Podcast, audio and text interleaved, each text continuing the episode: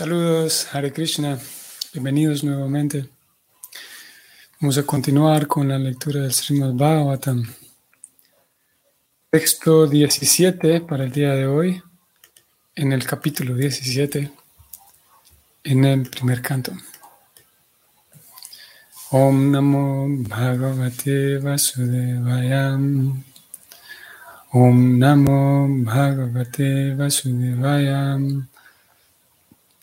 Om Namo Bhagavate Vasudevaya. Dharma Uvacha. Etadva Panda Veyanam Yuktamarta Vyayam Vacham. Yesham Guna Ganai Krishna Dautyadau Bhagavan Kritam. Traducción. La personalidad de la religión dijo. Estas palabras que acaba de pronunciar son dignas de una persona de la dinastía Pándava.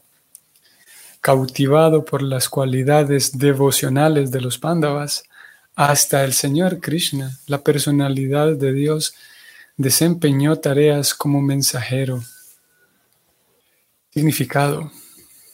Las garantías que Maharaj Pariksit dio y los desafíos que hizo nunca son exageraciones de su verdadero poder.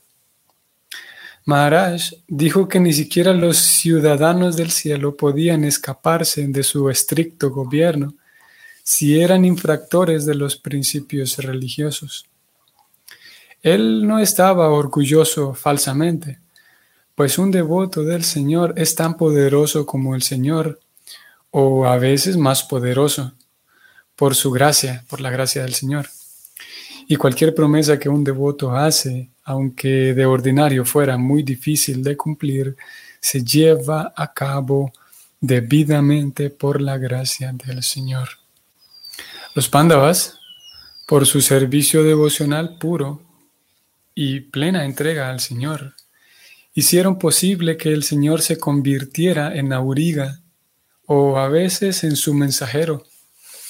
Esos deberes que el Señor desempeña para sus devotos siempre le resultan agradables al Señor, porque Él quiere prestarle servicio a su devoto puro, en cuya vida no hay ninguna otra ocupación que no sea la de servir al Señor con todo amor y devoción.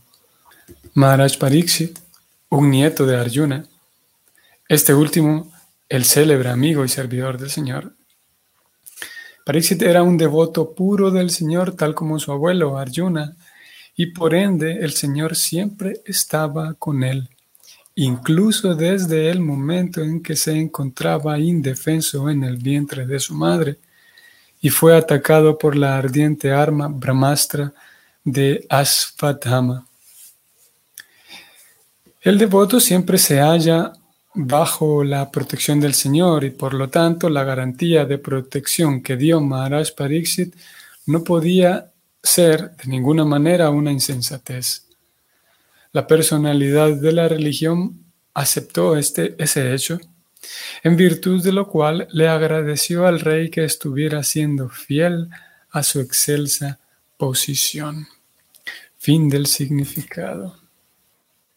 Bien, entonces Hemos leído este verso con su significado. Hoy comienza entonces la intervención del toro. El toro responde a las palabras de Barixit.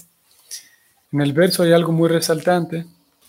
Esto último, la segunda mitad del verso, la estoy subrayando y dice así, dijo la personalidad de la religión, cautivado por las cualidades devocionales de los Pándavas hasta el Señor Sri Krishna, la personalidad de Dios desempeñó tareas como mensajero. En cualquier, digamos, programa espiritual, en cualquier sistema de, cultivo espiritual, en cualquier religión, pues, encontramos que la meta es volver a casa. Y para ello debe haber una serie de requisitos.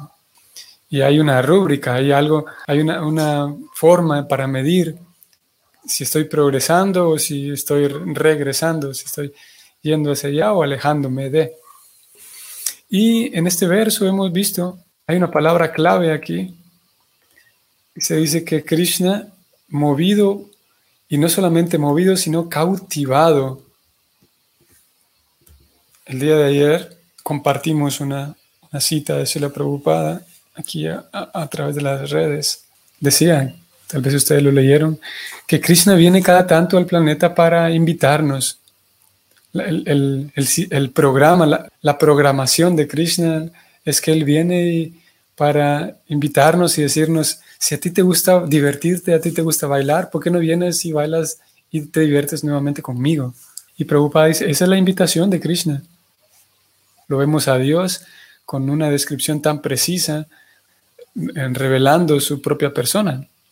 Y aquí en este verso, cautivado, Krishna estaba cautivado. Hay una forma de cautivarlo a Krishna, entonces, esa es una pista para nosotros. Ya que Krishna intenta cautivarnos a nosotros a través de sus actividades para llamar nuestra atención y despertar nuestro deseo por Él, por su compañía, el Bhakti y toda la literatura Vaishnava nos regala información para cómo cautivar a Dios. Una cosa muy, muy íntima en realidad. El Bhakti eh, regala información para, para que el estudiante pueda ir a la, profundidad de intimidad inimaginable con Dios. A lo que su imaginación, podemos decirlo así, a lo que su imaginación le permita. No hay límite, como lo presenta el Bhakti, y eso lo hace tan, tan único y tan bello al mismo tiempo. No hay límite para la imaginación cualquier relacionamiento imaginable que uno pueda tener en su cabeza, eso mismo puede darse con Dios. Y como digo, no hay límite a la profundidad de intimidad que uno quiera de relación con Dios. Todo va a depender, en un sentido, todo va a depender del estudiante, hasta dónde quiera llegar. Y obviamente todo depende de Dios, porque aquí estamos hablando de dos personas. Y todo también depende de, de Dios, de ambas partes depende cuánta profundidad de la intimidad quieran tener en, esa relación. Aquí estamos viendo entonces, se describe a Dios como cautivado, cautivado por los pándavas. Y no solamente cautivado por los pándavas, sino que aquí aparece una, una pista para nosotros. Cautivado por las cualidades devocionales. Eso es importante las cualidades devocionales, como lo dijimos hace algunos días.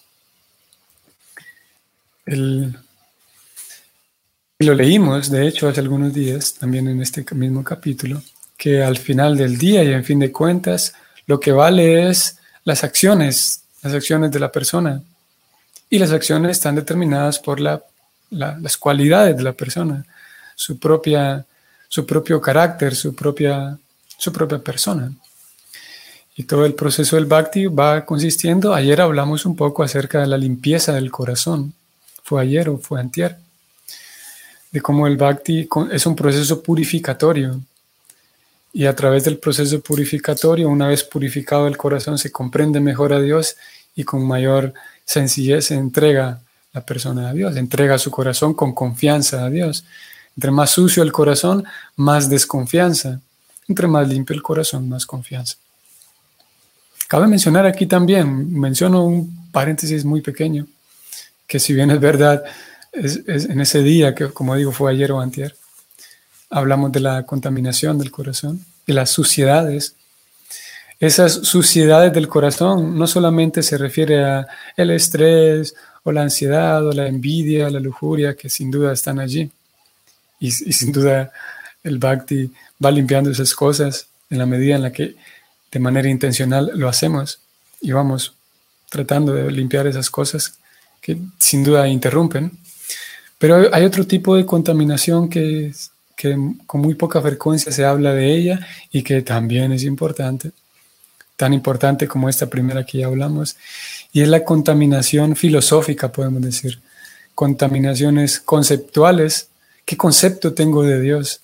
Yo puedo estar intentando muy eh, así, eh, con mucho entusiasmo, intentando limpiarme de la envidia y de la lujuria y del egoísmo. Pero si tengo una concepción errada de Dios, ahí tengo otro problema. Por eso el Bhakti nos da tanta información detallada de Dios, para que también esa contaminación se limpie. Y, y, cómo, cómo, podríamos definir una contaminación conceptual o filosófica acerca de Dios, es que hay diferentes maneras. Hoy no es el tema ese.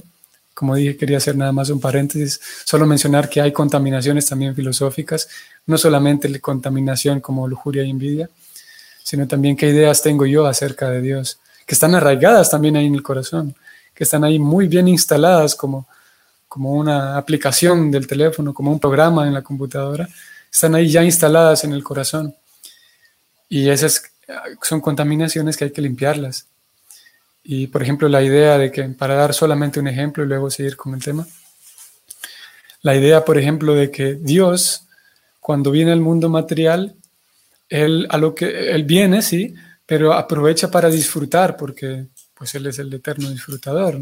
Entonces, por esa razón se casa con 16 mil y no sé cuántas esposas, porque estando aquí, claro, Él tiene que disfrutar, ¿no? porque es el rey. y lo cierto es que esa idea es una contaminación. Es, es una concepción eh, eh, desvirtuada, hay otra palabra, em, distorsionada acerca de Dios. Y hay toda una filosofía de fondo del por qué Dios cuando aparece en la tierra se casa con tantas reinas.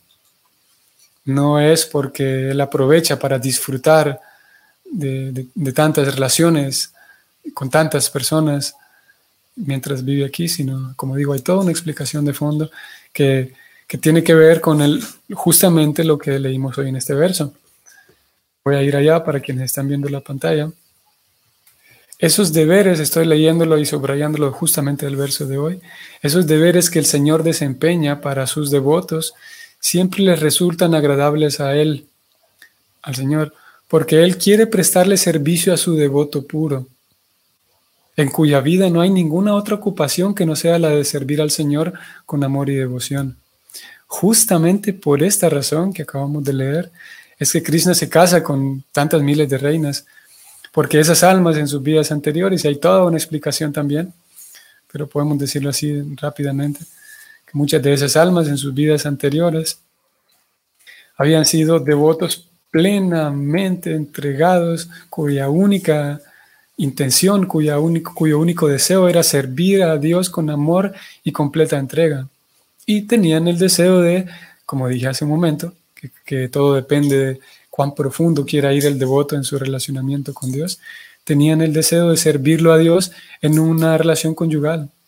Y para corresponder el deseo de esos devotos, que eran 16 mil y tantos, entonces Krishna decide comportar y decide actuar, podemos decir, crea toda una escena para cada uno de ellos y se vuelve su esposo.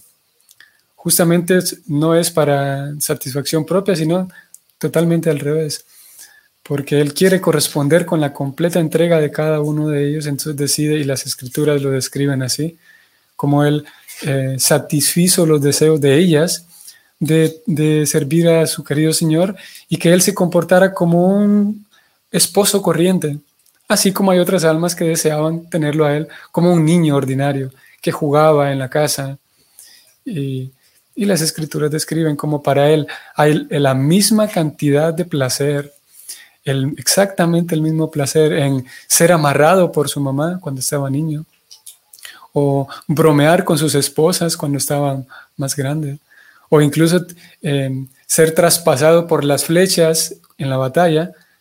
En las tres ocasiones, como él estaba en contacto con sus devotos puros, ya sea amarrado por su mamá o em, Em, em, muy bien mimado por sus esposas o incluso peleando con alguno de sus devotos. En los tres casos experimenta el mismo placer.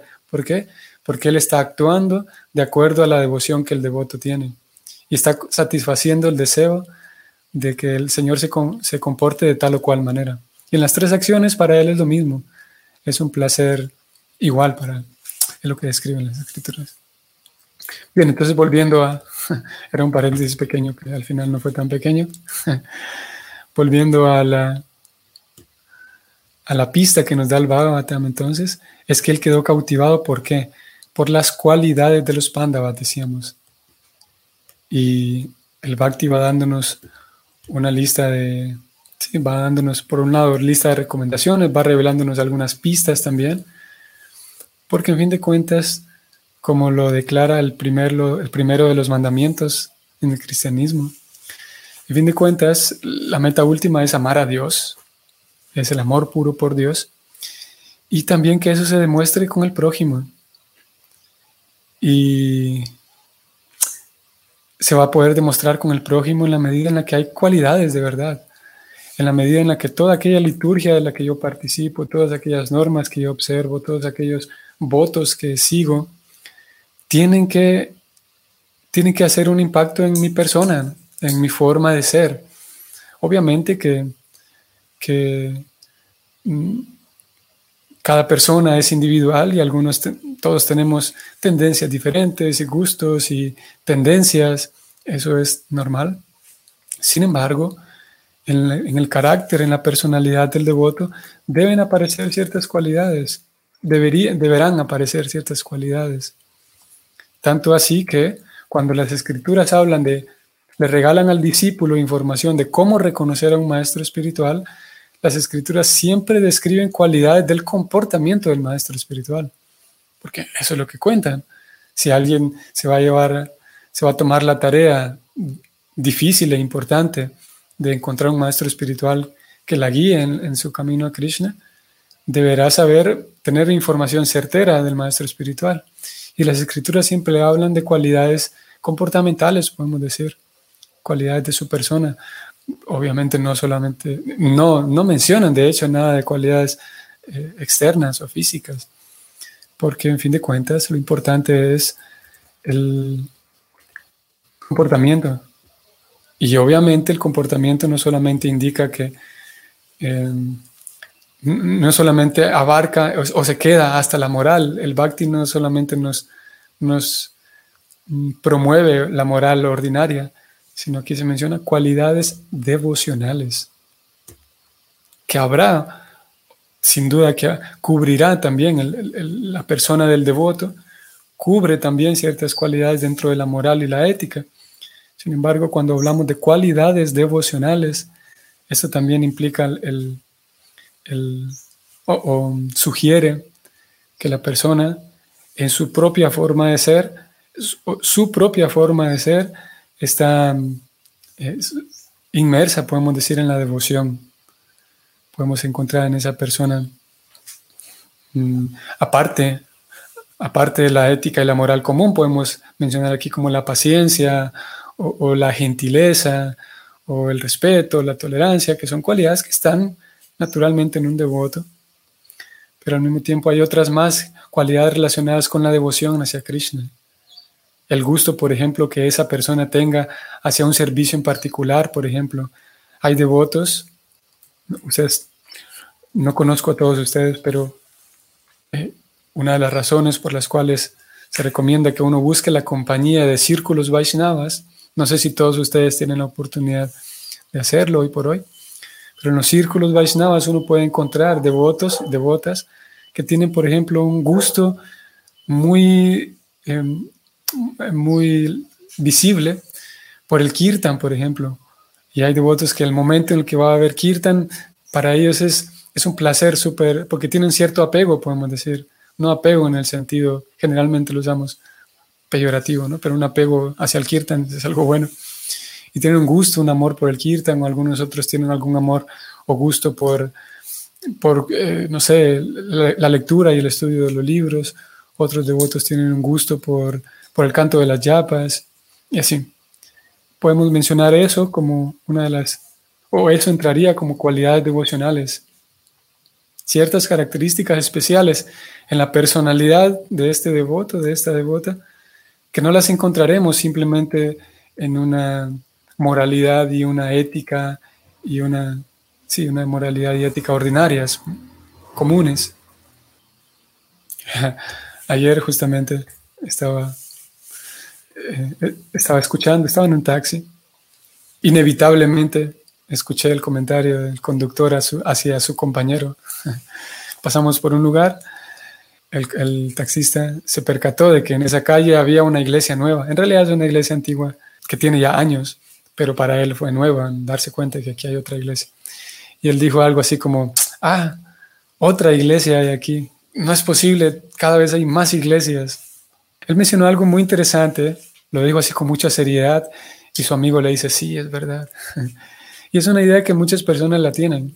Él dijo, ¿cuál es la necesidad de más iglesias? ¿Para qué otra iglesia más? Dijo, si uno con rezarle a Dios así firmemente, con, con honestidad, ya está, uno puede orarle a Dios. ¿Para qué tantas iglesias y andar mostrándole a los demás que yo voy a la iglesia?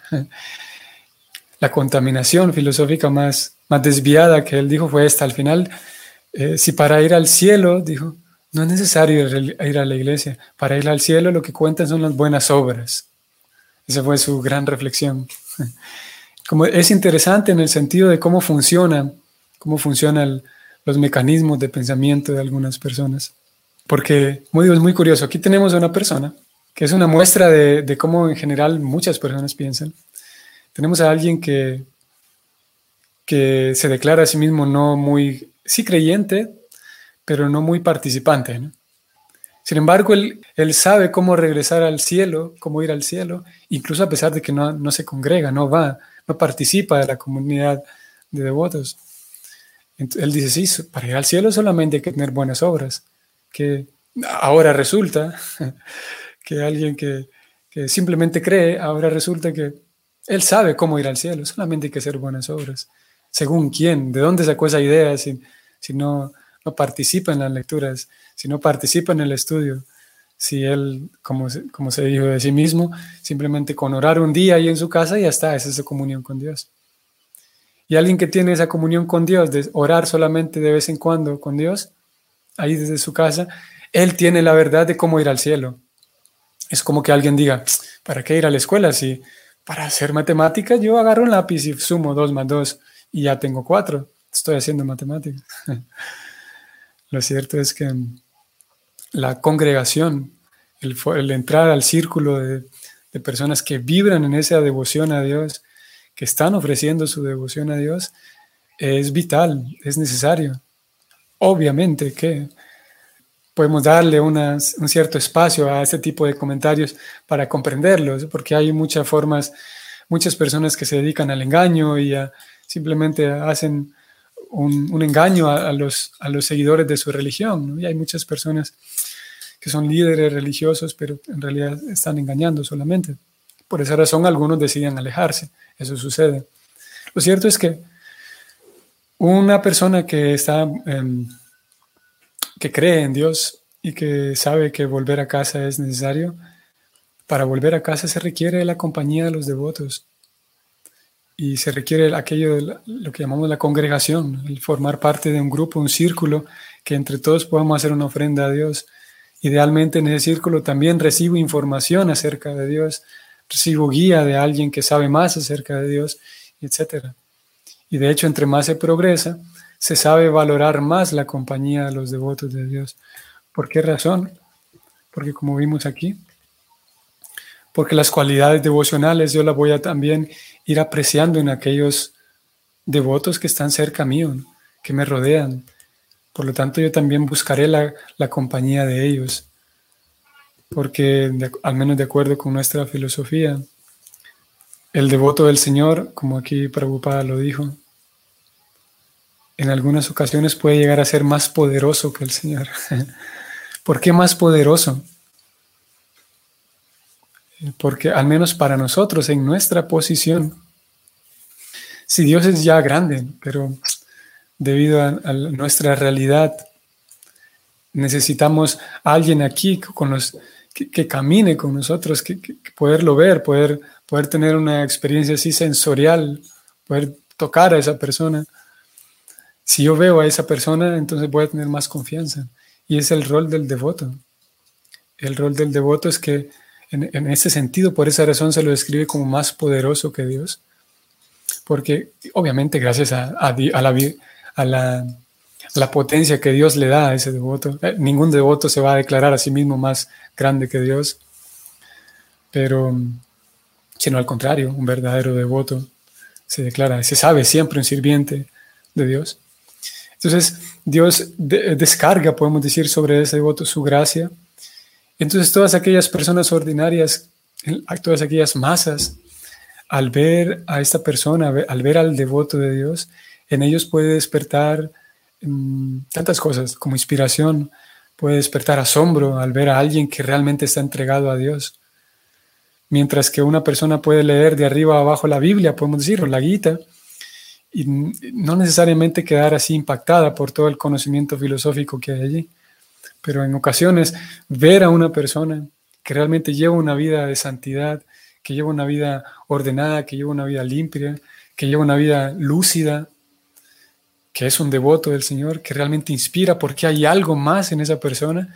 En ese sentido, esa persona es más poderosa, podemos decir, que Dios, porque Dios está lejos, no puede generar ese impacto en una persona ordinaria.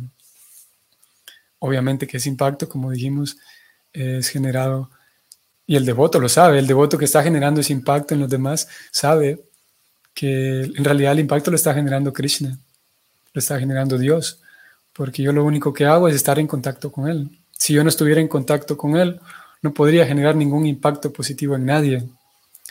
Pero en realidad se genera este impacto positivo gracias a mi contacto con Dios, porque Dios impacta a todos.